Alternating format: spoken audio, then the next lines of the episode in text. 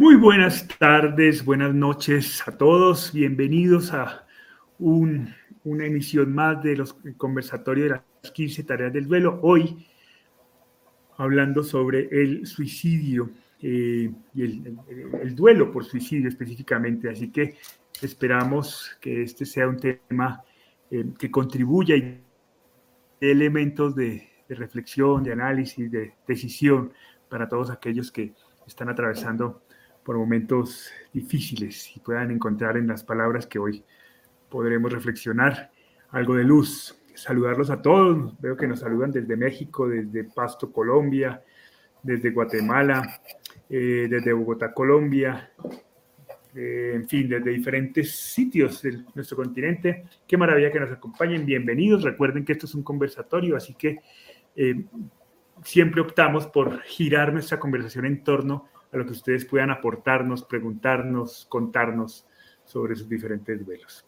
Eh, también recordarles antes de dar inicio que eh, estamos abriendo tres certificaciones, específicamente la de, la de, acompañamiento del duelo por suicidio, arranca el próximo lunes. Todavía quedan algunos cupos, así que si alguien está interesado en hacer la certificación de acompañamiento en duelo por suicidio, basado en las 15 tareas, pues ahí se conecta a través del enlace que estamos compartiendo vía chat y ahí solicitan información pertinente y con todo gusto estaremos brindándoles todos los datos necesarios para que ustedes puedan acompañarnos este lunes con los maestros. Son las personas que hoy precisamente van a ser panelistas, Jackie Secades y Hugo Castelblanco, así que pues qué chévere poder contar con ustedes en, este, en esta experiencia eh, académica que ya es la tercera edición en este tema específico y sobre la cual hemos tenido muy buenos resultados. Eh, bien, eso por ahora, así que arranquemos.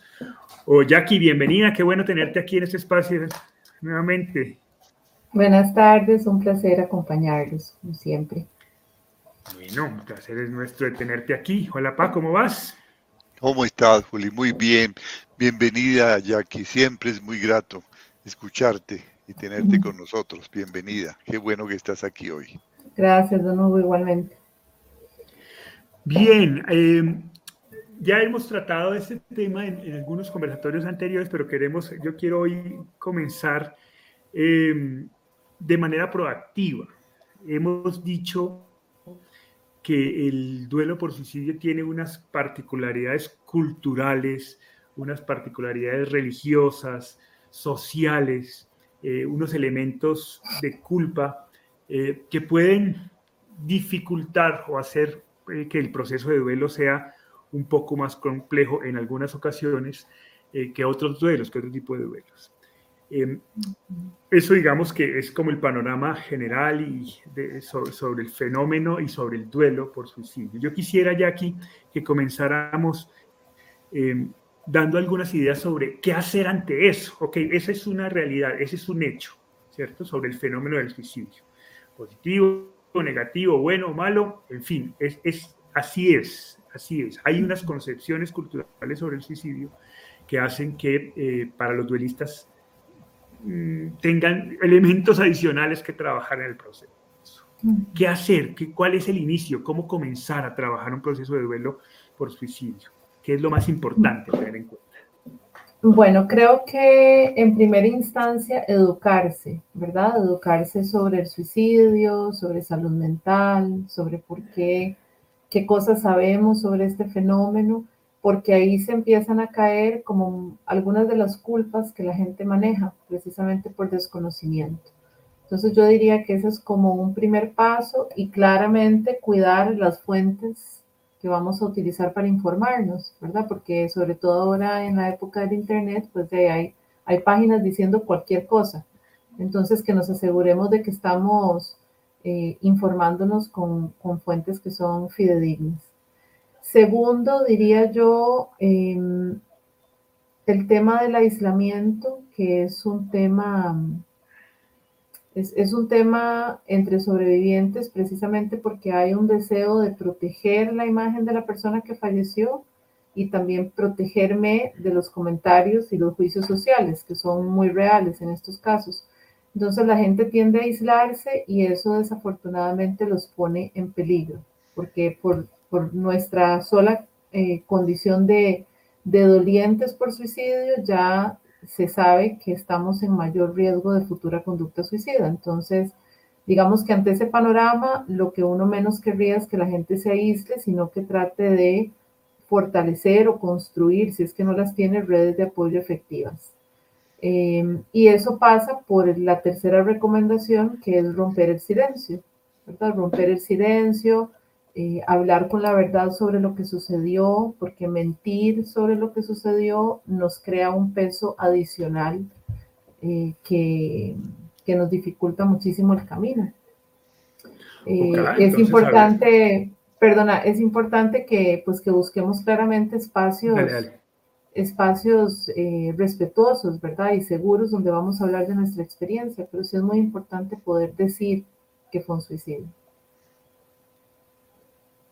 Ok, entonces quisiera resumir, porque creo que has dado tres elementos muy importantes de inicio, de arranque, ¿no? Uno es educarnos, entender mejor el fenómeno, ¿no? Porque muchos de los, de los mitos y de los conflictos emocionales giran en torno a eh, un elemento importante de ignorancia frente al fenómeno. Y el entender el fenómeno puede ayudar a eh, salir, digamos, tomar decisiones de manera más fluida. El otro elemento que has dicho es evitar el aislamiento, es decir, la solidaridad, el amor, el cariño, aceptar compañía, aceptar que, necesitamos ayuda. Y el tercer elemento, eh, se me escapa, me recuerda. Romper el silencio, romper el silencio, decir la verdad. Ok, hablar sobre el fenómeno de manera clara, eh, sin ocultarlo, sin miedo. Eh, es un poco el planteamiento que eh, que tratamos en algunas de las primeras cinco tareas, ¿no? Estamos hablando de la tarea amar, estamos hablando de la tarea expresar, estamos hablando de la tarea hablar, de la tarea buscar. Eh, ¿Es así? Sí, sí, exactamente. O sea, hay que definitivamente eh, vincularse, ¿verdad? Vincularse con, con diferentes recursos que nos ayuden a salir adelante. Vale. Ahí vas a decir algo, disculpa. Sí, así es. El, manejo de las, de las emociones, que, son muy fuertes, eh, especialmente en este tipo de duelo, porque son muertes inesperadas y muertes que están rodeadas, como, como bien lo comentaron, de toda una serie de mitos y de una serie de, de tabúes en la sociedad, eh, hace que, que sea muy importante la expresión siempre es importante en el duelo, pero aquí es importante, lo que dice Jackie es muy importante. Romper el, silencio es lo que decimos en las 15 tareas, expresarse, expresarse de todas las maneras posibles. Y en este caso, expresarse en familia, porque es la familia la que está afectada y está afectada de maneras diferentes. Cada uno recibe esa afectación de manera diferente y hay que compartir esa, esa afectación, cómo cada uno está viendo las cosas, cómo cada uno está viviendo esto. Aquí más que nunca es importante esto, porque hay, hay, hay elementos de, de frustración, siempre están presentes en este tipo de duelo, porque no hice, porque no me di cuenta, porque no me percaté de las señales que estaba dando, ¿Por qué no lo acompañé? ¿Por qué no le di más amor? ¿O por qué no me dio más amor? ¿Por qué no me comuniqué más con él? ¿Por qué no quiso comunicarse más conmigo? ¿Por qué no fui yo más accesible? Entonces hay muchas cosas que elaborar a nivel personal y a nivel de la red social y familiar. Este es uno de los duelos, yo creo, que requiere más un trabajo sistémico. Un trabajo sistémico que incluya a la familia y a todas las personas afectadas, porque como hemos dicho en muchas ocasiones, los sobrevivientes de suicidio son todos aquellos que de una u otra forma experimentaron esta, esta pérdida de ese ser querido de una manera significativa. Todos ellos tienen que participar. Y no es fácil, no es sencillo, porque algunos van a sentir vergüenza, otros van a sentir que, que no vale la pena, que la situación es tan absurda, que no vale la pena. Y hay que liderar. Yo agregaría que eh, alguien, alguien tiene que eh, tomar la vocería y empezar a liderar en esa red familiar, en esa red social, la elaboración del duelo. Porque si no nos movemos, estas cosas van progresando.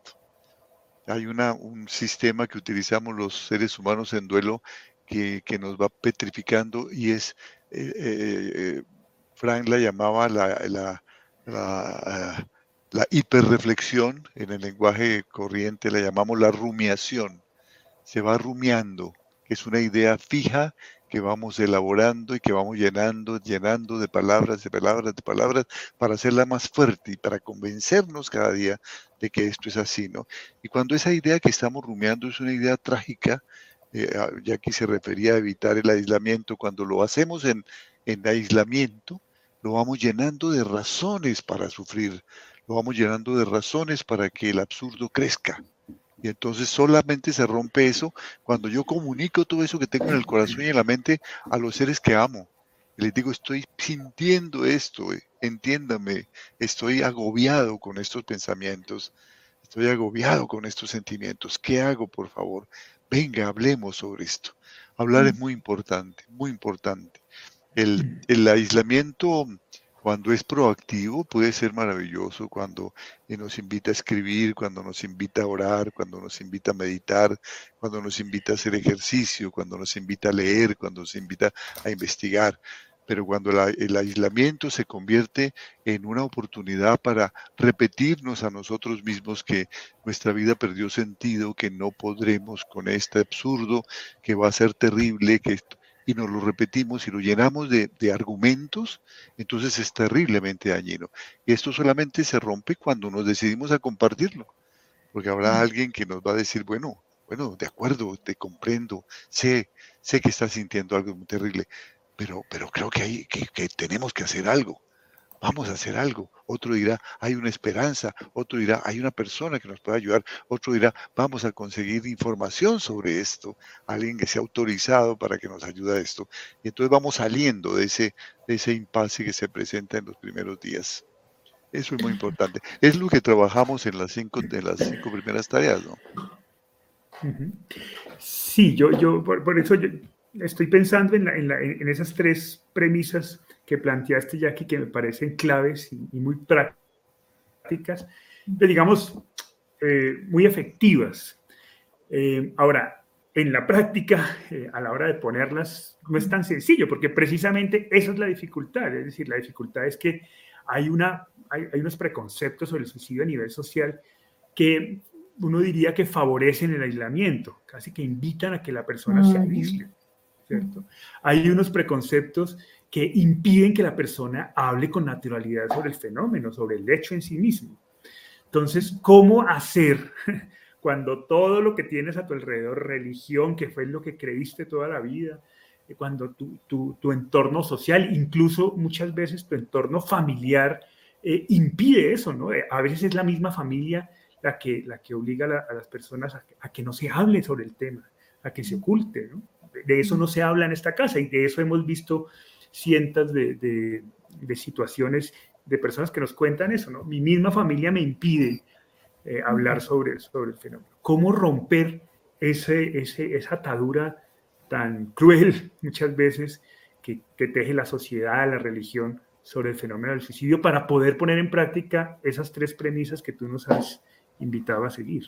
Eh, creo que hay que encontrar un espacio donde uno sienta que puede hablar abiertamente de lo que sucedió. Puede ser alguien que ya conocemos, ¿verdad? O puede ser, no sé, un terapeuta, un grupo, un sacerdote, un pastor, qué sé yo, pero encontrar alguien, un lugar, un espacio donde yo pueda hablar abiertamente sobre lo que sucedió sin sentirme juzgado. Y ahí voy a empezar como a practicar, por así decir, cómo es hablar de esto, qué me genera, elaborar un poco mis emociones, mis pensamientos, eh, a recibir retroalimentación, eh, que, que, de repente me permita ir ampliando ese círculo en el cual yo me voy a ir moviendo con esta verdad públicamente. Si es que me genera tanta dificultad hablarlo, eh, hablarlo abiertamente. Pero yo creo que el informarse, ¿verdad? es clave es clave y es algo que podemos hacer desde casa sin salir de la casa, ¿verdad? Ahora con Internet tenemos un universo de recursos en la mano, eh, en el teléfono, así que creo que el primer paso es ese, definitivamente, empezar a informarse sobre qué pasa, sobre por qué pasa, eh, y eso nos va a ir dando de repente a una mejor comprensión de lo que sucedió, aceptando siempre que nunca vamos a tener todas las respuestas, ¿verdad? Pero nos va a dar mayores elementos que de repente nos animen a ir dando esos otros pasitos, ¿verdad? De, de empezar a vincularnos y de hablar abiertamente sobre lo que sucedió. Me encanta, porque entonces es el primer paso, que es eh, informarnos, es el que abre la puerta y le da posibilidades a los dos siguientes. Exacto. En la medida en que tengamos más información, podemos llenarnos de argumentos, de más argumentos para buscar ayuda, mayor criterio para saber en quién buscar ayuda. No solamente eso, sí, perdona, sino que también cuando nos vinculamos con la gente, si nosotros no entendemos muy bien el fenómeno del suicidio, de repente la gente alrededor nos puede decir cualquier cosa, ¿verdad? Y nos puede hacer mayor daño, queriendo de repente hacernos un bien, ¿verdad? Porque la gente también muchas veces habla desde su ignorancia sobre el tema. Entonces, nos permite como formar mayor criterio también para filtrar las interacciones que tenemos con la familia, con los amigos, con la eh, en la calle, ¿verdad? Eh, y también, como decís, para, para elegir un profesional, si es que me voy a hacer acompañar por un profesional o, o ir a un grupo. Eso, eso, es muy importante, ¿no? Informarnos para generar criterio. Eh, es muy típico, también he escuchado muchas veces personas creyentes em, que, claro, con el afán de buscar ayuda, van donde el sacerdote, que de pronto no está, pues es un muy buen sacerdote, pero de pronto no está muy bien informado sobre el fenómeno y lo que termina haciendo es generando mayores prejuicios sobre el fenómeno, mayores conflictos. Entonces, la información básicamente es para tener mayor criterio sobre el fenómeno y poder tomar decisiones correctas. Con respecto a este tema de la religión, bueno, hablamos de catolicismo porque es como lo que hay mayoritariamente en nuestros países, ¿verdad? Pero imagínate que ya la posición de la Iglesia Católica ha variado con respecto al suicidio. ¿verdad? si, nosotros nos informamos y nos vamos a revisar el, el, el, catecismo católico, el que está vigente en este momento, hay un apartado sobre suicidio y claramente se dice ahí, pues que, que, que está contemplado que hay circunstancias que llevan a la gente a, a, tomar este tipo de decisiones, ¿verdad? Que no nos corresponde a nosotros juzgar, por ejemplo, que es como la mayor molestia cuando se habla de este tema que no sabemos si hay salvación, o sea, no, no, podemos asumir que no hay salvación, por ejemplo, que son como los grandes temas, ¿verdad? Es, un poco como el juicio y a dónde está el que falleció. Esos son como los dos temas con respecto a la religión. Y si nosotros nos informamos, sabemos que hay sacerdotes que de repente tienen todavía una, una postura muy dogmática, pero que esa ya no es la postura oficial de la iglesia. Ok. Muy bien. Eh, pa, quisiera que eh, comenzáramos a trabajar, porque Fabiola Michelle López Corona nos, nos hace, eh, nos detalla algunos comentarios sobre su, su, caso. Quisiera que, padre, nos ayudaras con, este primero, eh, porque además ella toca diferentes aspectos que me parecen muy, me parecen cada uno muy importantes, que pudiéramos dar reflexiones al respecto. Entonces Fabiola dice, hace cinco meses mi hijo se suicidó. Me pregunto por qué mi amor hacia él y viceversa no fue suficiente para mantenerlo con vida. A lo mejor y no había suficiente apego. Sí, Fabiola, e, e, esta es una pregunta que nos hacemos siempre eh, ante la muerte de un ser querido y que, en este caso se hace con, más insistencia, ¿no? Pensar que el amor que, le profesamos a un, ser querido puede ser suficiente en todo momento para que la persona que amamos encuentre en él el sentido de su vida. Pero mm, si uno reflexiona un poco sobre los espacios que ocupa y los tiempos que ocupa un ser humano, eh, diferentes de los tiempos propios del hogar, de la, de la comunicación con sus seres queridos, son muchísimos más. y una, un hombre joven está con sus amigos, un hombre joven está en la universidad, luego estará en el trabajo, luego estará simplemente conociendo la vida, dando vueltas, y en algún momento está con nosotros. Eh, es una cosa que sentimos los padres precisamente cuando nuestros hijos eh, son adolescentes y cuando, y cuando vienen a la juventud. La oportunidad que tenemos de estar con ellos es muy poca. El mundo de los muchachos es el mundo. El hogar es un espacio del mundo que es inmenso. Entonces allí ellos tienen muchísimas experiencias que nosotros no podemos manejar, que nosotros no podemos conocer y que no tienen que ver nada con el amor que nosotros les brindamos. Porque precisamente el amor es liberador, tiene que ser liberador. Y entonces nosotros eh, tenemos un comportamiento ético, tenemos un comportamiento amoroso, tenemos un comportamiento asertivo, pero no podemos eh, hacer cosas extraordinarias, ni podemos hacer milagros en la vida de nuestros hijos. Ellos son seres libres y empiezan a vivir una serie de condiciones, múltiples condiciones. Todos sabemos que la decisión de suicida tiene una cantidad de causas y empiezan a vivir múltiples experiencias y algunas veces esas experiencias son asimilables, otras veces no se logran asimilar por multitud de causas, causas de personalidad, causas biológicas, ambientales, circunstanciales, ideológicas, etc. Y entonces la persona empieza a perder el sentido de la vida. Las personas no toman la decisión de, de quitarse la vida porque no amen a sus seres queridos. Muchas veces lo hacen precisamente porque los aman y esa experiencia que están viviendo tan dolorosa piensan que les hace mucho daño a sus seres queridos. En muchos casos esa decisión es, y paradójicamente se puede decir, un acto de amor, un acto de amor. No, no, no, no el deseo de dañar al, al otro. Entonces uno como padre hace todo lo que está en sus manos pero hay una parte en donde, en donde cada ser humano es cada ser humano y sus circunstancias son sus circunstancias, sus vivencias son sus vivencias. Si nosotros pudiéramos conocer la profundidad de un ser humano, inclusive de los seres humanos que están más cerca de nosotros, nos sorprenderíamos de lo diferentes que son a lo que pensamos que son.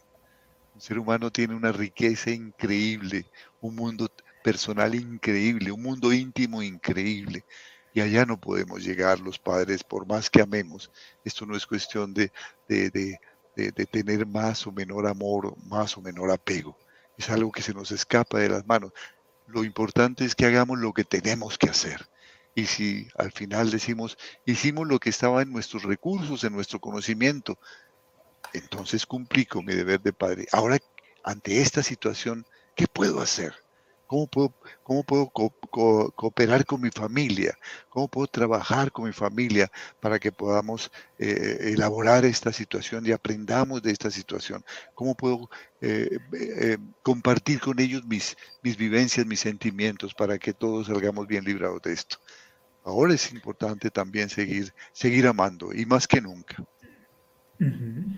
Jackie, mira que Fabiola continúa tratando un tema que que a mí me parece muy importante.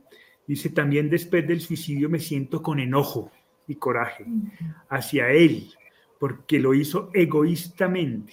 Siento vergüenza, me siento impotente, no fui suficiente mamá o persona para mantenerlo con vida. No supe, bueno, y después em, quiero leer el siguiente porque queda, queda cortado. No supe manejarlo, fui incrédula mi hijo me lo comentó tres veces, sus ideas suicidas. Quisiera aislarme, estoy en la crítica social. No sé cómo aceptar, mejorar mi situación. No sé cómo pensarlo sin llorar. Esa, esa cantidad de sentimientos de culpa, de rabia, de vergüenza. ¿Cómo manejar eso? ¿no? ¿Cómo, cómo asumir, cómo afrontar esto que, que es tan natural en, en el duelo por suicidio? Creo que don Hugo ahora mencionó algo que es clave y es que hacemos lo mejor que podemos con lo que sabemos y con lo que tenemos en un momento determinado, ¿verdad? Estoy segura que si Fabiola como madre hubiera sabido que los, los comentarios suicidas, ¿verdad? La expresión, digamos, de, su de la ideación suicida del hijo, si ella hubiera creído realmente, hubiera sabido que era real lo que él estaba manifestando, pues hubiera buscado algún tipo de recurso, Lo que pasa es que nos enfrentamos a esta experiencia con muchísimo desconocimiento y eso no es solamente Fabiola, ¿verdad? Es la sociedad. Si nos cuesta, si hay muchas cosas que no sabemos sobre salud física, por ejemplo, sobre salud mental, estamos en pañales. Entonces, a nivel de la sociedad, y no sé en qué país está ella, pero hay algunos países que están peores que otros en ese tema, ¿verdad? Donde no hay educación en temas de salud mental. Ante un comentario como esos, pues lo que surge es lo que se dice en la calle, que es manipulación, que es un berrinche, ¿verdad? Que, le va a pasar, que no es una cosa que deba tomar en serio, porque eso es lo que se maneja en la calle y ese es el conocimiento con el cual nosotros nos enfrentamos muchas veces a estas cosas es desafortunadamente a la luz de, una tragedia de estas donde empezamos a informarnos y empezamos a entender en retrospectiva muchas cosas que no, no pudimos ver en el momento en que las estábamos viviendo. Y yo no puedo ser responsable de algo que yo no sabía, de un conocimiento que yo no tenía. Ahora sí, a la luz de lo que pasó de aquí para adelante, es mi responsabilidad de informarme, tratar de entender lo que sucedió y, y mm, aprender algo que me permita de repente ser efectivo en otro caso que se me pueda plantear más adelante en la vida, o incluso para el cuidado de mi propia salud mental. Pero finalmente no es, como decía don Hugo, este es un fenómeno multifactorial, ¿verdad? Entran en juego muchísimas cosas en la crisis suicida de una persona. Entonces, no siempre, pues nuestra fantasía siempre es que hubiéramos podido detener lo que sucedió, que si yo hubiera actuado de otra manera, mi deseo es que esto hubiera sido diferente, pero desafortunadamente no es tan sencillo, no necesariamente hubiera sido así. Em, lo que ella, de, todo lo que ella dice, sí, sí em, ella cierra sus comentarios diciendo este duelo es complejo, traumático y desolador. Y sí, definitivamente el, el duelo por suicidio, precisamente, por todos estos elementos, ¿verdad? Por la culpa, la vergüenza, el aislamiento, el desconocimiento, el juicio social, sí tiene como una mayor probabilidad de complicación en comparación a otros duelos. Y también hay elementos traumáticos, pues ella no habla ahí de, de, cómo se dio ella cuenta, si ella fue la que encontró el cuerpo, ¿verdad? Hay muchas otras cosas que le añaden capas de complejidad a la experiencia. Entonces yo le diría que si bien es cierto, creo que dijo que eran cinco meses nada más, ¿verdad? Y es muy poco tiempo, o sea, cinco meses está uno en, carne viva, o sea, em, pero sí creo que, que, es importante porque ella utiliza esa palabra traumático, ¿verdad? Es, es su eh, categorización de lo que está viviendo, que es importante que se haga acompañar por un profesional ¿verdad? Porque si hay elementos de trauma, también hay técnicas, hay tipos de terapia que le pueden ayudar a manejar eso. Eh, para, que haya, para que haya menos, menos perturbación. Sí, yo, yo, yo, yo quisiera agregar ese orden de ideas de lo que nos está reflexionando Jackie, la importancia de, de, buscar ayuda, buscar ayuda en, en, referentes, en personas que estén trabajando el duelo un duelo similar al mío y qué están haciendo. Para, este es un primer paso mm, obvio que me hace sentir que no estoy solo, porque a veces uno piensa que lo que a uno le ha pasado eh, es único, que a nadie más le pasa esto, que yo fui tocado por el dedo del destino, ¿no? Castigado por un Dios inexorable, ¿por qué a mí? Entonces resulta que empieza a encontrar en un grupo de apoyo, en un grupo de autoayuda, que hay muchas personas que están trabajando y se han dado cuenta que hay que salir adelante con esto, ¿no? Y a través de, esta búsqueda, o la búsqueda de un, de un, tanatólogo, de un psicólogo eh, eh, especializado, como nos, nos dice ya aquí, alguien que realmente sepa orientarnos, a través de eso ir precisando todos esos sentimientos que son tremendamente eh, intrusivos, vienen, nos inundan y luego a los a los, al poco tiempo vienen otros diferentes, son muy contradictorios, especialmente cuando había algún evento traumático, hay un desorden en toda la parte emocional que no podemos ni siquiera precisar. Ir trabajando eso, porque esto es fundamental, ir precisando cada uno de sus sentimientos, irlo sanando, irlo trabajando con la ayuda de un especialista para no crear barreras en la elaboración del duelo. Cada sentimiento de estos, un fuerte sentimiento de culpa, un fuerte sentimiento de, frustración, de enojo, de miedo, de, de rabia, nos bloquea el duelo. Y nos quedamos rumiando sobre lo mismo y nos quedamos dándole más elementos y más argumentos a eso que estamos sintiendo. Entonces alguien nos tiene que decir, vamos por este camino, vamos a trabajar eso. Exprésalo, vamos a trabajarlo a ver hasta dónde, hasta dónde eso te está afectando. Puede ser una cosa que está dentro de la normalidad o puede ser algo que evidentemente te ha creado un estrés postraumático que merece manejos especializados. Y desbloquear esta situación para permitir que el duelo fluya y no nos quedemos en eso. Y te puedo asegurar, Fabiola, que si tú trabajas con entusiasmo, trabajas con responsabilidad en tu duelo, este dolor no durará para siempre. Este dolor será finalmente transmutado en sentido, transmutado en servicio, transmutado en muchas cosas positivas que se pueden hacer. Yo eh, cada vez que tengo la oportunidad le digo a las personas que tienen un duelo profundo, un duelo difícil, están trabajando en eso, luchando. por favor, que esta experiencia no sea solamente la experiencia de tu duelo, que es muy importante, porque primero hay que sanarse uno, sino que lo puedas, esa experiencia, comunicar a otras personas, porque hay mucho dolor en el mundo. En el caso del suicidio, ahora en tiempos de pandemia, se ha incrementado muchísimo el suicidio y no hay gente especializada, no hay suficientes grupos de apoyo. Todos los días recibo yo esa, esa, esas solicitudes.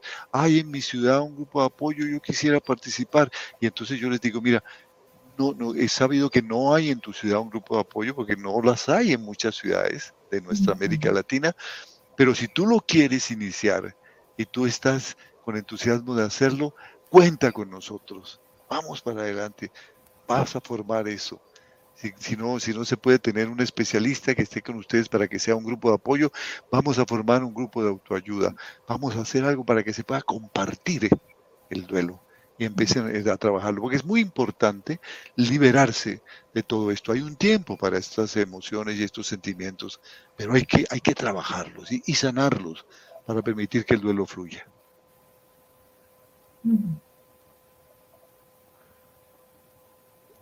Dice Perdón, ya.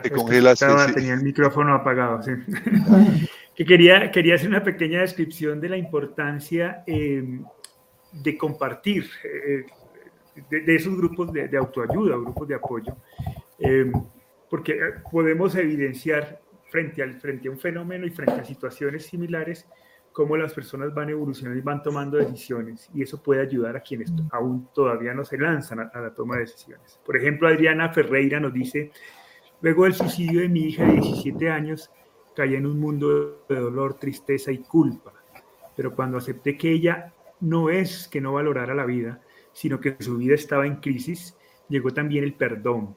Pero para mí misma, por las veces que me culpé, hoy encontré la paz en mi corazón. Necesitaba y que mi corazón necesitaba y con la misión de concientizar sobre la prevención. Hoy no hay más preguntas, solo vivir en honor a los años que me regaló, dice Adriana. Y creo que, es un lindo resumen de lo que hay que hacer. Sí, sí, sí. Gracias. no, espérate, no era la de María. María dice otra cosa más adelante. Eh, Karina, Karina dice, en mi caso, el suicidio en mi familia me enseñó a actuar en la vida con otra perspectiva. El detenerme a escuchar a mis hijos, mis hermanos y mi madre. Todos en un momento necesitábamos que nos escuchen, que, escuchen lo que sentimos. Em, eso nos comparte. entonces es un poco la importancia de, tener al lado a personas que también han pasado por lo mismo y que de alguna manera han ido tomando decisiones que les comienza a dar una perspectiva mucho más esperanzadora, una perspectiva diferente, que normalmente con un duelo bien trabajado es, es lo, que, lo que queremos llegar a, a conseguir, ¿no? Hacer, rendir honor a, aquella persona que partió a partir de una transformación profunda de nuestra existencia. Ahora bien, ibas a decir algo, Jackie, perdón. Sí, no, que, que, bueno, que claramente estas dos personas que hablan de su experiencia están hablando ya eh, a distancia del evento. ¿verdad? Eh, Fabiola está, como les decía yo, de, pues está en carne viva, es muy reciente, cinco meses no son nada.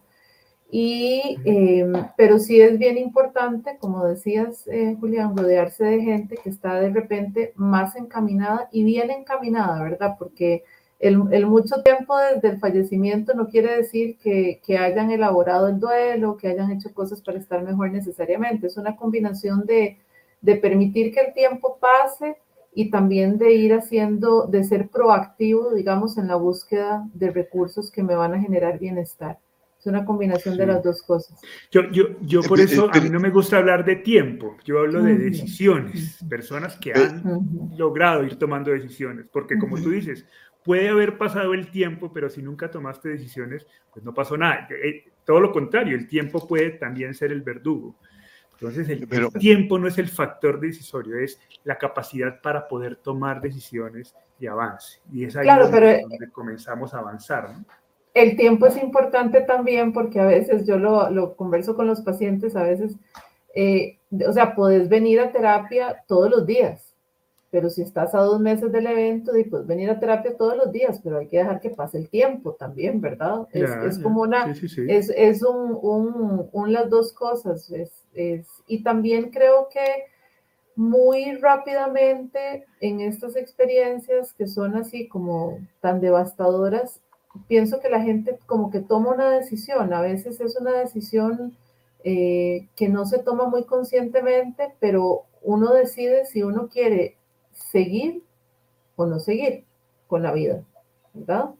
Eh, y entre sobrevivientes hay que decirlo, ¿verdad? Entre gente que está pasando un proceso de duelo por suicidio, siempre el suicidio es, una, es un tema. O sea, es una opción que la persona que falleció me está abriendo para resolver de alguna manera, entre comillas. Entonces, qué importante es cuestionarme, bueno, ¿qué, ¿qué quiero hacer yo? Si quiero seguir, bueno, entonces todas las cosas que se me vayan enfrentando en la vida, yo tendré que ir filtrando si me acercan o me alejan de esa decisión que he tomado de querer seguir adelante con mi vida, de querer estar mejor, aunque no siempre es fácil, aunque no siempre es claro cuál es el camino a seguir. Y si de repente no encuentro como esa vinculación con la vida, bueno, eso es un mayor eh, aliciente para salir a buscar ayuda profesional de inmediato, ¿verdad? Si no logro encontrar ningún ancla en mi vida. Correcto. Yo quisiera hacer un, eh, elaborar un puntico sobre, sobre este aspecto de lo paradójico del tiempo en el duelo, ¿no? Porque como bien nos decía Jackie, hay muchos duelos que pueden llevar mucho tiempo, y la persona cree que lo ha elaborado y resulta que lo ha encriptado, lo ha sublimado de una, de una manera impropia, lo ha negado, no ha tenido oportunidad de trabajarlo y está allí soterrado, ese duelo. Lo importante no es el tiempo, sino las decisiones que tomó en ese tiempo, las cosas que decidió hacer, lo que decidió, lo que decidió moverse trabajando para su duelo en ese tiempo pero lo contrario también es, es, importante. Cuando un duelo es muy reciente, hay que ir eh, eh, visualizando que hay un hacia dónde, que hay una esperanza, que hay un propósito, ¿no?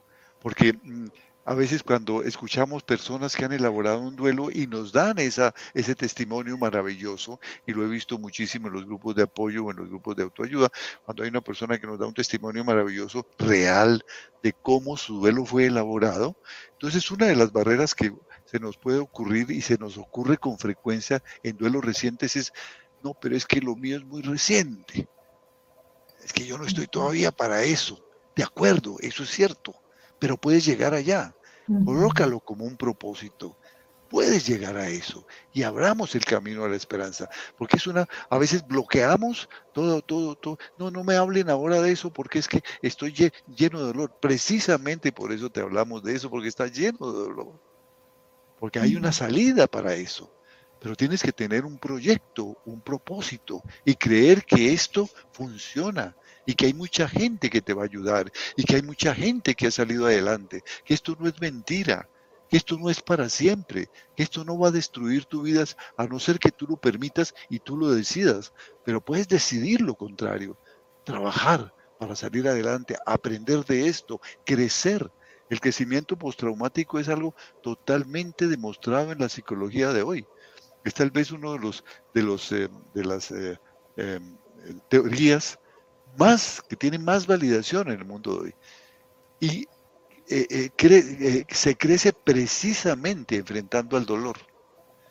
Porque en, el duelo hay una, hay una oscilación entre la orientación a la pérdida, la orientación a la elaboración.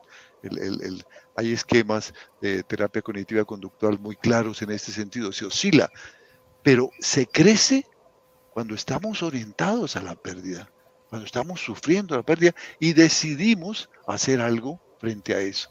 Cuando estamos bien, pues simplemente se fortalece un poco lo que somos.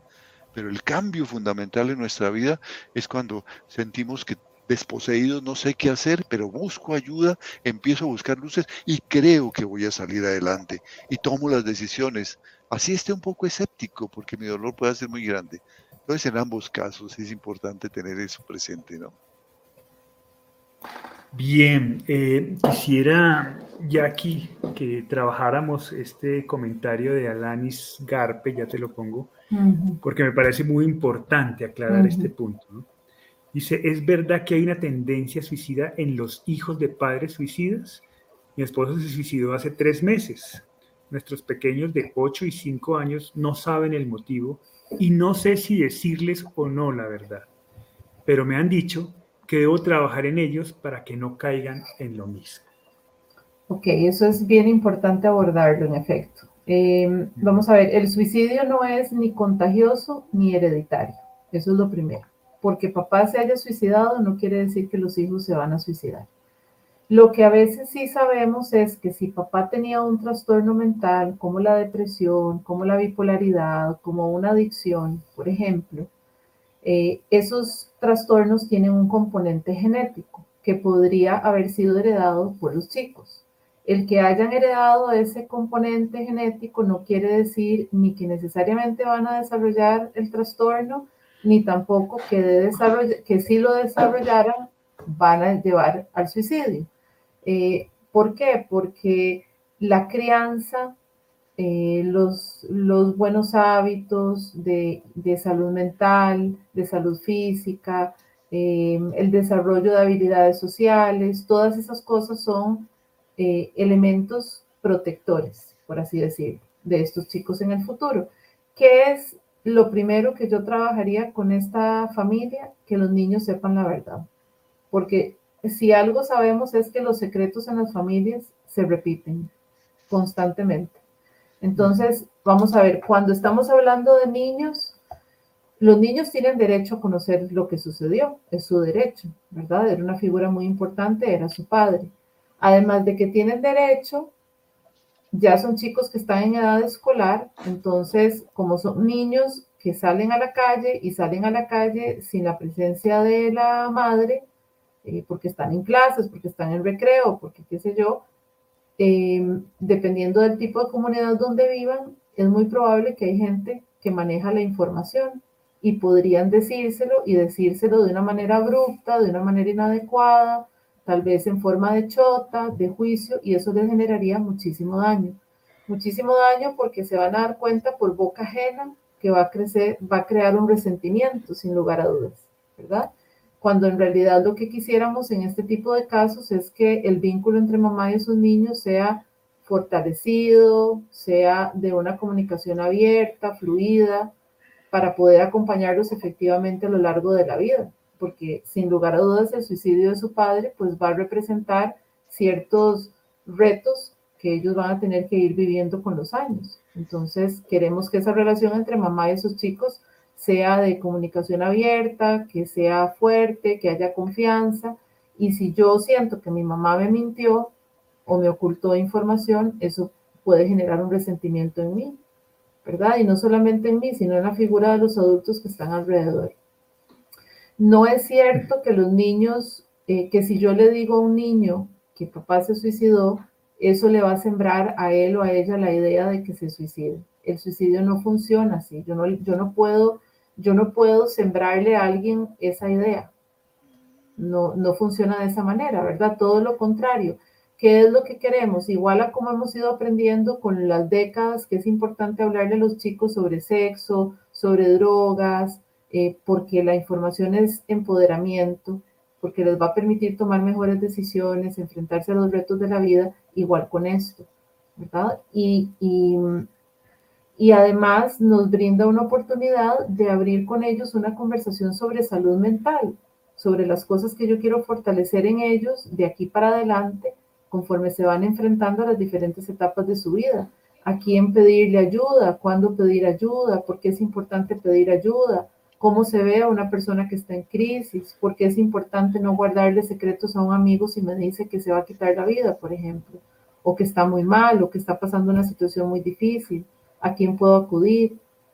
Más allá, y, otra cosa, a, ver, a los adultos se, se, les, se les hace mucho conflicto hablar con los niños Primero porque creen que necesitan tener todas las respuestas y no es así, ¿verdad? O sea, perfectamente bien, si yo inicio una conversación de esta, si uno de los chicos me hace una pregunta, a ver, que a todos los que tenemos niños nos ha pasado, ¿verdad? Que a veces nos hacen unas preguntas, no hablemos de suicidio, de lo que sea, que uno se queda patinando, como decimos aquí, no sabes qué responder.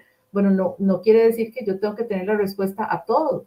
Puedo perfectamente decir, no sé, no, no conozco la respuesta a eso, voy a averiguar, vamos a buscar a alguien que nos ayude con esto y, retomamos el tema. Eso número uno. Pero es, es, mayoritariamente un tema de mi propio conflicto con lo que sucedió, de mi dificultad para aceptar lo que sucedió y que entonces me cuesta mucho transmitírselo a los chicos por eso. Pero para eso hay profesionales que nos pueden acompañar en ese proceso de decirles la verdad.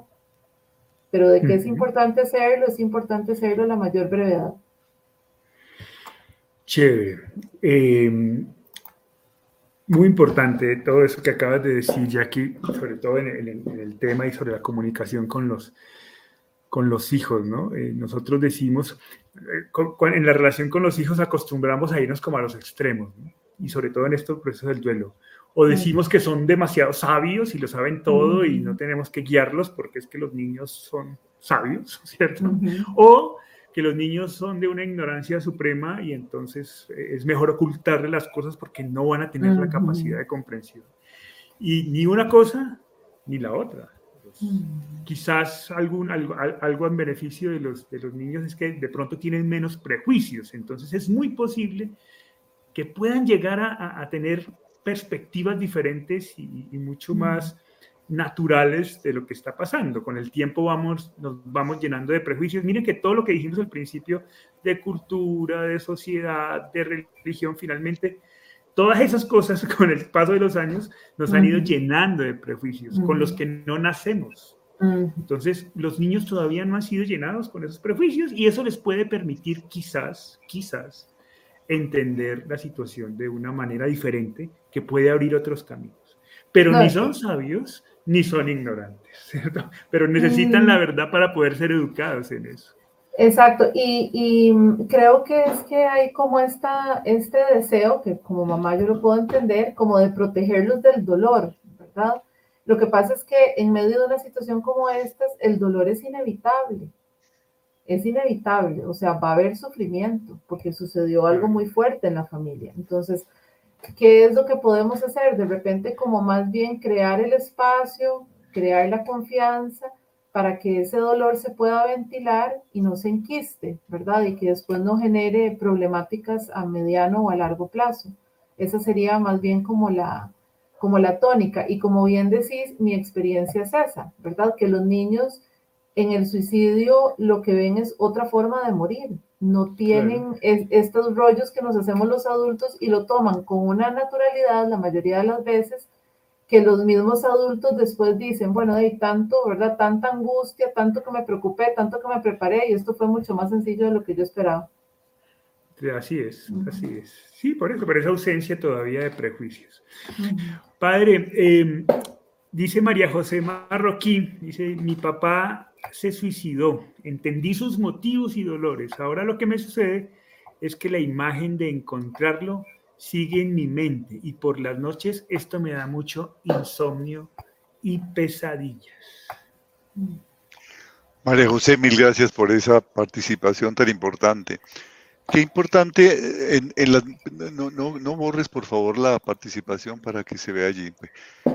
En, tus mismas palabras está, la, manera como debes trabajar. ¿no? Dice, mi papá se suicidó, entendí sus motivos y dolores.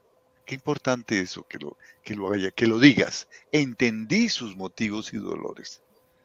Porque es que muchas veces este es el grave problema con las personas que toman la decisión suicida, que no entendemos, no acabamos de entender sus motivos y mucho menos sus dolores, porque los dolores son completamente personales y son diferentes en cada uno. Pero tú dices, entendí sus motivos y dolores. Ahora lo que me sucede es que la imagen de encontrarlos sigue en mi mente. Esto es perfecto. La imagen de encontrarlo sigue en tu mente. Claro que sí, porque la relación no termina con la muerte y queremos encontrarlo ubicado en otro lugar, ya no de la forma acostumbrada como lo, veíamos. Estará en otro lugar, posiblemente en nuestro corazón si lo amábamos y en la mente en la medida que lo evoquemos, recordemos sus enseñanzas, pero también sus errores, sus fortalezas, sus debilidades. Allí lo puedes encontrar y por las noches me da mucho insomnio y pesadillas. En esos momentos, lo que tienes que evocar es todas esas cosas maravillosas de aceptación de sus motivos y dolores. Y, entender esa, esa, esa decisión de él y respetarla profundamente. ¿no? Eh, cuando, cuando estés eh, eh, por las noches, tráelo a tu corazón. Sana, sana sana, si tienes alguna, algún rencor, alguna cosa que todavía está allí, que te obsesiona, sánalo, envuélvelo, envuélvete en luz, envuélvelo a él también en luz y sánalo y acepta esto definitivamente. Hay algo que te preocupa. ¿Qué te produce insomnio? ¿Hay algo que te angustia, que te preocupa? ¿O es porque empiezas a obsesionarte con el pensamiento y como cuando uno lee un buen libro, por ejemplo? y le quedan unas ideas muy importantes en un buen libro o ve una película que le... Y entonces empieza a darle vueltas y vueltas a esas imágenes cada vez repetitivas. Eso puede producir el insomnio. Entonces, dale un espacio a eso, dale un espacio a esas imágenes, sobre todo a todos aquellos motivos y dolores que ya entendiste, a todo lo que ha sanado de esa, ese primer impacto que tuviste con su muerte y luego deja que fluya, Permite que fluya. No lo repitas, no lo rumies más. Ya fue suficiente. Un, momento de respiración eh, eh, eh, integrada, respiración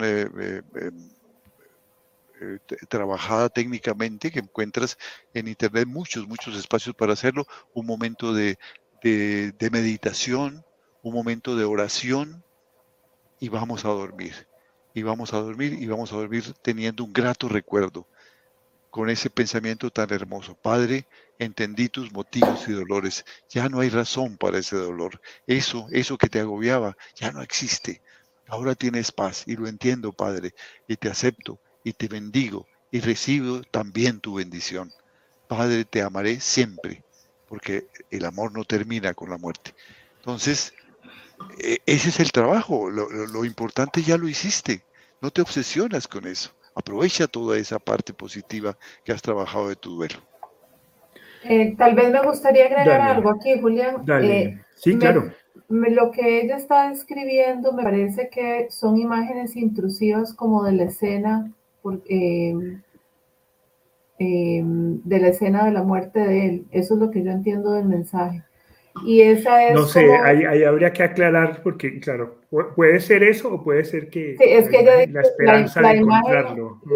es que, pues bueno, lo que yo entiendo del mensaje es que ella, a ella le provocan pesadillas e insomnio la imagen de cuando lo encontró, de cuando encontró el cuerpo. Eso fue lo que yo entendí. Entonces, por si fuera eso, eh, me gustaría como agregar que eso es como un síntoma típico del trastorno de estrés postraumático, esas imágenes intrusivas, las pesadillas, ¿verdad? Que se presentan sostenidas en el tiempo. Y si ese es el caso, es muy importante que busque algún terapeuta que le ayude con terapia para trauma, ¿verdad? Hay una en particular que es la que yo uso, que es EMDR, eh, que es muy efectiva precisamente para bajar el nivel de perturbación de esas imágenes. nadie puede borrar esa imagen de su mente, pero lo que sí se puede trabajar en terapia es que ya no genere la perturbación que pareciera estar generando. Si es que entendí bien. sí, no, es muy importante la, es muy importante la aclaración que hace Jackie porque, porque, porque sobre todo si fue la primera persona que lo encontró, dice la imagen de encontrarlo, puede haber allí esto, ¿no? Y es importante y hay, y hay eh, manejos, manejos profesionales de esto, el EMDR es uno de ellos, ¿no? La terapia cognitiva conductual también se puede manejar el estrés y hay, hay formas de manejar esto, si es esta imagen, ¿no? Si es, es, cierto. Perfecto, bueno, se nos está acabando el tiempo. Quisiera terminar con tres participaciones que me parece chévere para, para cerrar y después de eso, Jackie, quisiera que nos cuentes eh, ¿Qué puede encontrar la gente en la certificación que vamos a abrir sobre manejo de duelo por suicidio? Entonces, María Auxiliadora nos dice, yo tengo un hermano que se suicidó hace cuatro años. Mi mamá ha sufrido terriblemente, pero puedo dar fe de que hay esperanza. Nos hemos unido como familia para curarnos y perdonarnos. La licenciada González dice, importante reforzar que en el duelo seguimos teniendo esperanza que no nos quedamos en esta etapa de tristeza profunda para siempre, que sí podemos salir adelante con decisiones y acciones. Y finalmente, Marian, Marian González, a, la, que nos va a acompañar justamente en, en esta certificación de suicidio, así que bienvenida desde ya, nos dice, en el duelo por suicidio ese tema se habla poco, hay un temor enorme al estigma social. Creo que al compartir el dolor y narrar nuestra historia nos permite sanar. Al hablar con otros de nuestras pérdidas nos sentimos acompañados. Puede que sea difícil, hay que hablar de esto, eh, hay que hablar de esto. Eso contribuye a romper con la sensación de aislamiento que acompaña este duelo. Así que Jackie, ¿qué podemos encontrar en la certificación que vamos a comenzar el lunes y sobre la cual pues están todos eh, eh, invitados? Ahí vamos a poner el, link para quienes quieran información y quieran inscribirse y acompañarnos a partir del lunes en esta experiencia. Bueno, creo que, que, sin lugar a dudas, aunque está pensado como un espacio de aprendizaje para gente que quiere acompañar a otros que están en este proceso, la experiencia lo que nos ha enseñado es que también ha resultado muy sanador para la gente que está atravesando procesos de duelo por suicidio, ¿verdad? Porque aprende como esto mismo que les decía yo al principio de la importancia de educarnos sobre suicidio, sobre el duelo, es la certificación cumple un poco esa función para los dolientes que deciden matricularse a llevarla. Eh, ahí vamos a hablar un poquito sobre generalidades sobre suicidio, ¿verdad? Para entender el fenómeno. Ese es el primer módulo que yo doy. Luego entra Don Hugo en el segundo módulo a hablar sobre duelo, eh, la características del duelo, qué esperar en un proceso de duelo en general. Y en el tercer módulo regreso yo a hablarles sobre las particularidades del duelo por suicidio, ¿verdad? Y cómo se ve, cómo se ve el duelo por suicidio, ¿verdad? Que, ¿Cuál es nuestro papel si queremos acompañar a algo, un poco los lineamientos básicos? Y en el cuarto módulo regresa don Hugo a hablarles sobre las 15 tareas del duelo, el modelo que han construido ustedes, eh, aplicado específicamente a este tipo de duelo, para darles mayores, como para aterrizar un poco los conceptos que, que yo les, les, doy en el tercer módulo. Así es, Pa, ¿qué podemos decir a la gente para que se anime a acompañarnos en esta experiencia de certificación? Yo creo que es la oportunidad de participar en algo que, que estaba haciendo falta en nuestra sociedad latinoamericana. Eh, cuando nosotros vivimos el duelo por la muerte de tu hermano y mi hijo, no había nada. Y en estos 30 años, eh, realmente pasaron 20 y no pasó tampoco nada. En los últimos 10 años hemos empezado a trabajar las, las tareas del duelo, a, que alguien empiece a hablar de que hay, hay que ser proactivo en esto y que hay que tomar decisiones y hacer tareas y realmente hacerlo de una manera no simplemente reactiva. Entonces, vamos a encontrar una serie de elementos y de ayudas valiosísimas, valiosísimas, que son del mundo de hoy, ¿no es cierto? De cómo, de cómo se forman las emociones, de cómo se trabajan las emociones, ¿no? Cómo, esa idea ha cambiado radicalmente, ¿no?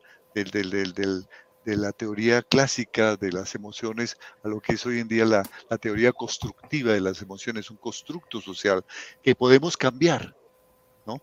Ya que hablaba hace unos momentos sobre el hecho de que el, el, duelo no es hereditario, pero se puede heredar una, una condición genética que tengan los padres. ¿no?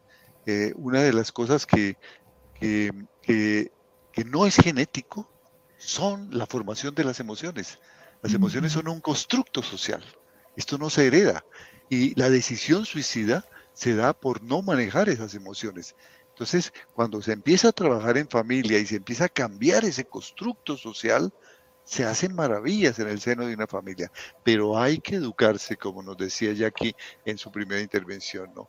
Hay que educarse para saber hacerlo y, anticiparse a muchas cosas que, que, la pasividad nos puede traer muchos inconvenientes, ¿no?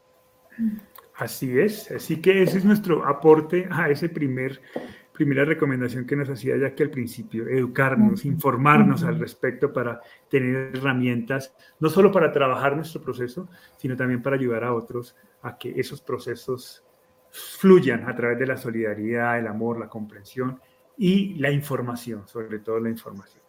Muchas gracias, Jackie. Julián, tal, vez para cerrar, perdón, eh, que, que creo que esa certificación, por sus características, le permite, le da al profesional que se matricula una, es como tener también un laboratorio, ¿verdad? Porque como hay dolientes, entonces, don Hugo dijo algo ahora al cierre de esta certificación y era que no nos creyeran lo que les estamos diciendo, ¿verdad? O sea, que salgan, investiguen, pónganlo en práctica.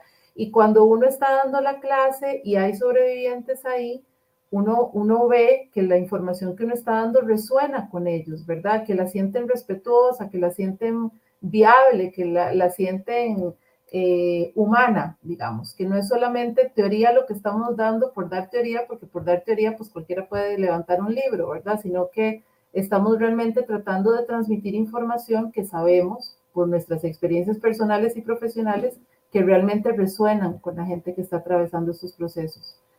Perfecto, muy bien. Así que ya saben, si están interesados en eh, acompañarnos en la certificación de acompañamiento del duelo por suicidio basado en las 15 tareas del duelo, pues ahí hemos colgado en el chat, el link es por WhatsApp, ahí simplemente nos escriben, estoy interesado en recibir información y con mucho gusto estaremos eh, deseosos de brindarles toda la información necesaria para vernos a partir del lunes en esta aventura de formación.